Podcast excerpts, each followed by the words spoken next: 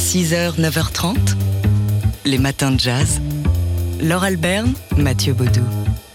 Alors je sais pas vous, mais nous, ce matin, avec Mathieu, on a froid et on vous emmène là où il fait beau, là où il fait chaud, c'est-à-dire dans le sud de la France, tout près euh, de la frontière espagnole, au musée d'art moderne de Serré, où jusqu'à la fin du mois de novembre, ça vous laisse l'occasion de, de vous organiser un petit week-end, se déroule l'exposition consacrée à l'école de Paris. Chagall, Modigliani, Soutine et compagnie. L'école de Paris 1900-1939, c'est le titre de cette euh, exposition qui revient donc euh, sur, bah, pas vraiment un mouvement, mais plutôt une agrégation de génies qui se sont donné rendez-vous euh, à Paris au, début du XXe siècle pour créer bah, cette école de Paris qui est en fait, oui, c'est ça, une époque, une correspondance de, de talents qui sont retrouvés au même endroit, au même moment. Voilà, c'est-à-dire que euh, Paris a attiré à ce moment-là des artistes euh, d'Europe et même euh, au-delà, des artistes qui sont devenus en effet des grands noms de l'art moderne, Picasso, l'espagnol, Modigliani, l'italien, Chagall, le russe, Van Dongen, le néerlandais, Kisling, le polonais, Soutine, le lituanien ou encore un japonais, hein, bien sûr Fujita. Et ils ont tous fait de Paris bah, le centre du monde de, de l'art à, cette époque. Donc, et, et c'est donc euh, toute cette période euh, que cette exposition vous propose de découvrir ou de redécouvrir. On rappellera quand même que cette époque, ça correspond aussi peu ou prou à l'enfance du jazz et que bah, les jazzmen n'ont pas manqué d'honorer certains de ces noms, notamment Pablo Picasso, honoré par Coleman Hawkins ou encore par Miles Davis. Et euh, le- les peintres n'ont pas oublié aussi d'honorer, alors plus ou moins volontairement, euh, l'univers du jazz et notamment lors de cette année mythique en 1959 où on a vu pas mal de, pochettes d'albums de jazz fleurir avec des œuvres d'art moderne et notamment on pense euh, au Time Out de Dave Brubeck ou encore au Mingus at Home de, Charles Mingus. Et puis il y a toute l'histoire de Matisse avec son goût pour le jazz ou de Vassili Kandinsky qui composait euh, comme il peignait, enfin euh, voilà, qui, faisait, dont l'œuvre était traversée par la musique Et par le rythme notamment. et par l'improvisation. Bref, tout ça, euh, c'est à voir, à visiter et à- pour s'immerger dans l'école de Paris entre 1900 et 1939. C'est la période qui vous est proposée par le musée d'art moderne de Céret. Les matins de jazz. Alors c'est l'une des expositions événements de cette rentrée dont vous avez sans doute déjà pas mal entendu parler.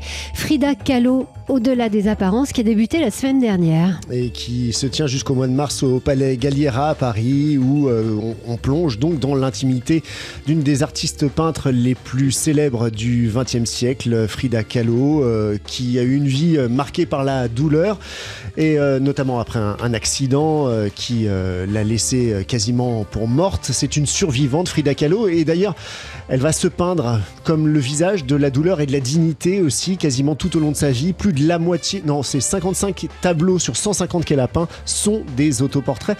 Et cette exposition nous propose, au-delà des tableaux, de voir ses robes, ses corsets, ses bottines, etc. Plein d'objets qui ont appartenu à l'artiste peintre. Voilà, et qui, et qui nous la font aborder par euh, le côté guerrière, c'est-à-dire qu'en effet, elle a souffert, elle a lutté toute sa vie contre cette souffrance. Et si on vous en parle aujourd'hui, c'est parce que Arte a mis en ligne un documentaire consacré à Frida Kahlo qui serait le complément de cette exposition, puisqu'il nous montre une Frida euh, lumineuse, engagée, euh, combattante aussi, combative, euh, dans une autre euh, forme, donc le- la forme politique. Et puis la grande amoureuse également de Diego Rivera, artiste peintre lui aussi, Frida Kahlo qui était engagée au- au cœur du Parti communiste mexicain, qui a proposé l'exil politique à Léon Trotsky et à sa femme, qui a accueilli le couple breton chez elle. Euh, tout cela à voir donc dans ce documentaire chez Frida Kahlo de Xavier Viltard. C'est diffusé en ce moment sur arte.tv. 6h, 9h30, les matins de jazz. Laure Alberne, Mathieu Baudou. Est-ce que vous vous souvenez de ce très joli ouvrage dont on vous avait parlé, un ouvrage jeunesse signé Alice Brière-Haquet et Bruno Lians, qui était consacré à Nina Simone, ouvrage en noir et blanc Eh bien, voici euh, son pendant, une sorte de suite dans la célébration des icônes musiciennes féminines avec Oum. Oui, un ouvrage euh, qui euh, donc se penche sur la vie Doum Kalsoum, euh, l'astre de l'Orient, né en Égypte au début du XXe siècle, dans un petit village du, pays, et qui vient à la musique enfant. Son père est imam et il célèbre des mariages, des fêtes religieuses. Et et il va la, prendre avec, euh, avec lui pour, euh, pour qu'elle chante avec lui lors de ses fêtes religieuses. Oui, voilà, sauf qu'une fille ne chante pas dans des fêtes religieuses. Alors, euh, il l'habille en garçon. D'habitude, c'est avec son frère qu'il chante. Du coup, il prend la jeune Oum, l'habille en garçon et elle commence à subjuguer son public au point que à l'âge de 16 ans, elle part, elle part euh, au Caire pour euh, chanter dans les clubs avec une identité de fille cette fois-ci. Et elle signe avec Gramophone Records en 1926. Elle entame sa première tournée orientale en, en 1932. Elle inaugure euh, Radio Caire en 1934. Et puis plus tard, lorsque Nasser arrive au pouvoir après la révolution, elle se rapproche de lui et devient la voix de cette révolution égyptienne. Et ensuite, la voix de l'Orient. On se souvient d'Oum Kalsoum chantant devant des foules euh, hypnotisées, des chansons qui pouvaient durer une heure, euh, un seul morceau qui pouvait durer une heure, qui était euh, improvisé en grande partie. Ici, sous nos voix, on entend euh, la trompette d'Ibrahim Malouf qui avait consacré tout un album à, à Moukalsoum.